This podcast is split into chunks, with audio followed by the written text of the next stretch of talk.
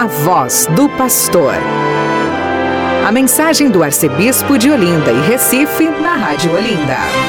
Sou bom pastor, ovelhas guardarei, não tenho outro ofício nem terei. Quanta vida eu tiver, eu lhes darei. Bom dia, meu irmão, minha irmã. Está no ar o seu programa, A Voz do Pastor. Vamos então escutar o texto da Santa Palavra e meditar um pouquinho sobre ela. O Evangelho do Dia. A Palavra de Deus, nas ondas da Rádio Olinda. Hoje é segunda-feira da 24 quarta semana do Tempo Comum dia 18 de setembro. E o texto do evangelho de hoje é de Lucas, capítulo 7, versículos de 1 a 10. A cura do empregado do oficial romano. Naquele tempo, quando Jesus acabou de falar ao povo que o escutava, entrou em Cafarnaum Havia lá um oficial romano que tinha um empregado a quem estimava muito e que estava doente à beira da morte. O oficial ouviu falar de Jesus e enviou alguns anciãos dos judeus para pedirem que Jesus viesse salvar seu empregado. Chegando onde Jesus estava, Pediram-lhe com insistência: O oficial merece que lhe faças este favor, porque ele estima o nosso povo. Ele até nos construiu uma sinagoga. Então Jesus pôs-se a caminho com eles.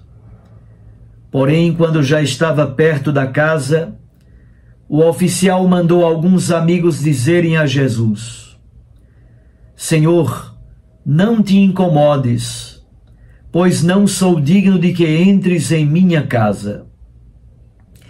Nem mesmo me achei digno de ir pessoalmente ao teu encontro. Mas ordena com a tua palavra, e o meu empregado ficará curado.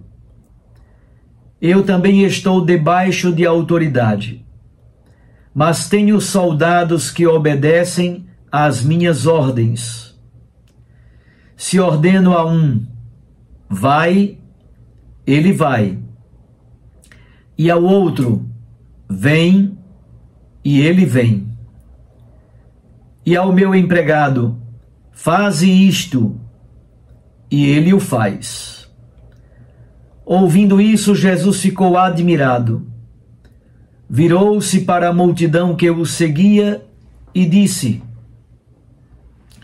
eu vos declaro que nem mesmo em Israel encontrei tamanha fé. Os mensageiros voltaram para a casa do oficial e encontraram o empregado em perfeita saúde. Palavra da salvação. Glória a vós, Senhor. Minhas irmãs e meus irmãos, celebramos hoje a segunda-feira da vigésima quarta semana do tempo comum. A liturgia nos brinda com esse texto da cura do empregado do oficial romano. Jesus está pregando à multidão. Mais uma vez se repete o esquema os sinais libertadores, isto é, os milagres que Jesus realiza, dão credibilidade e comprovam a palavra proclamada. O contexto geográfico é bastante claro. Jesus se encontra em Cafarnaum, cidade que ele escolheu para aí desenvolver o seu ministério público como base às margens do lago de Genezaré. Os personagens são Jesus, o oficial romano, que é pagão e amigo do povo hebreu, os anciãos e o empregado do oficial que está à beira da morte. O oficial romano ouviu falar de Jesus. Sua fama começa a se espalhar. Este pagão é um simpatizante do judaísmo, uma espécie de temente a Deus.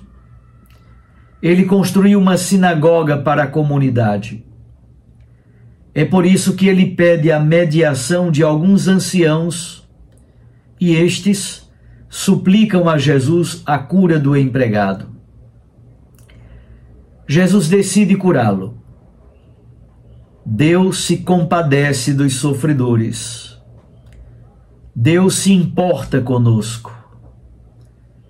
Mais uma vez, age o oficial ele manda amigos dizerem a Jesus: Eu não sou digno de que entres em minha casa. Essa frase foi tão marcante para as comunidades cristãs primitivas que foi assumida pela liturgia da Santa Missa. O oficial defende a ideia de uma cura à distância simplesmente pelo poder da palavra e pelo poder da fé.